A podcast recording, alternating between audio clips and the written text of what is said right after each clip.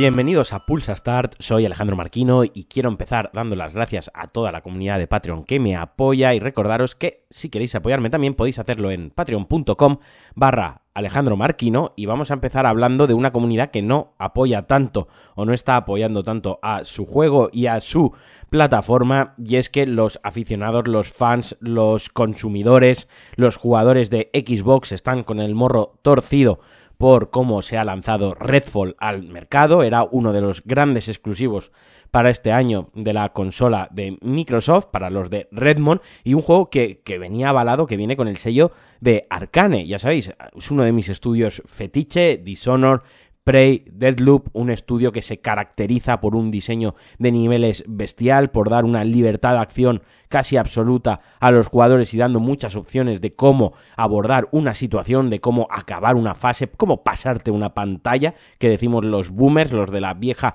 escuela, y que este Redfall pues no ha cumplido del todo las expectativas por varios motivos. Uno en lo jugable, porque se queda en, un poco en tierra de nadie. Parece ser que Redfall quiere, que Arcane ha querido coger los elementos, los shooter looter que más han triunfado en los últimos años y adaptarlo, llevárselo a su camino, y eso no ha salido del, del todo bien. Luego con unas decisiones técnicas como que salga limitado a 30 frames de lanzamiento en las consolas y que más tarde llegue un parche. Recordemos un juego que ya había tenido varios retrasos, que, que yo ya sabéis lo que opino, que puestos a retrasar un juego, retrásalo ya todo, todo lo que lo necesite. Si has retrasado dos veces un juego, retrásalo tres o incluso cuatro veces. O sea, siempre, siempre, siempre va a ser mejor, aunque en el momento nos joda que retrasen ese juego con el que, con el que estamos encoñados, con, los que, con el que tenemos mucho hype, el que llevamos mucho tiempo esperando, incluso que lo tenemos reservado. Siempre es mejor que el juego se retrase a que el juego llegue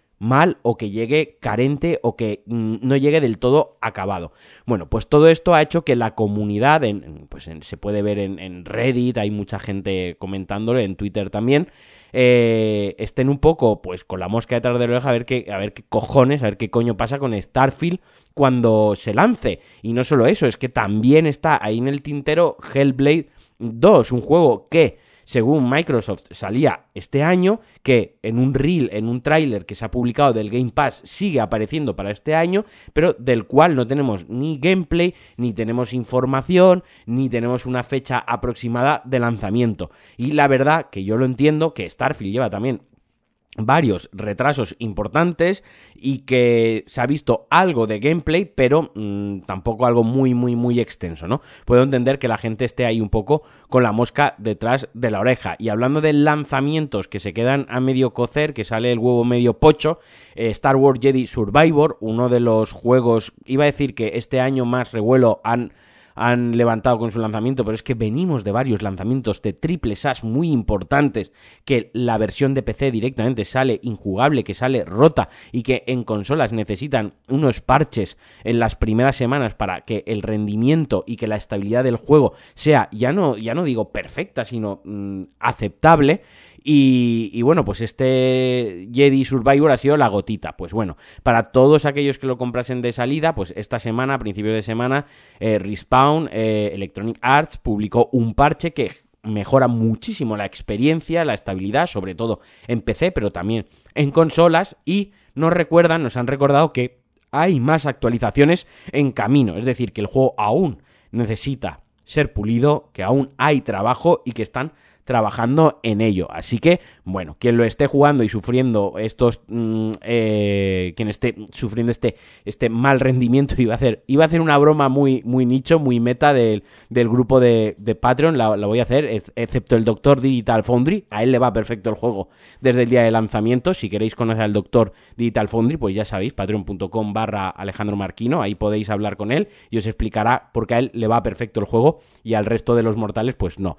Y nada, que ya me he ido por las ramas, que quien lo esté sufriendo, pues bueno, si espera un poquito tendrá parches eh, que lo irán arreglando y quien no lo haya comprado todavía, pues que se espere. Y al final esto es otra vez vuelta a la rueda, subirnos a la bicicleta, volver a pedalear, girar otra vez la rueda de lo mismo, de que la industria está penalizando quienes compran el juego día 1. La industria penaliza a aquellos que compran un juego a 80 o a 70 euros a full price de lanzamiento. La industria penaliza a todos aquellos que reservan un juego con ediciones especiales, que eso es más eso es más dinero por caja. Y al final, a quien beneficia es al que dice, bueno, pues yo me espero tres meses que arreglen el juego, que lo bajen de precio o me lo pillo de segunda mano y oye, tan finamente me lo juego de puta madre, me lo juego el juego arregladito, estable y además barato. Y hablando de cosas sin sentido, de esperar tiempo y de lanzamiento, esto me ha dejado un poco desubicado y es que eh, Sony va a relanzar no es la palabra, va, va, a lanzar la versión remasterizada del Marvel's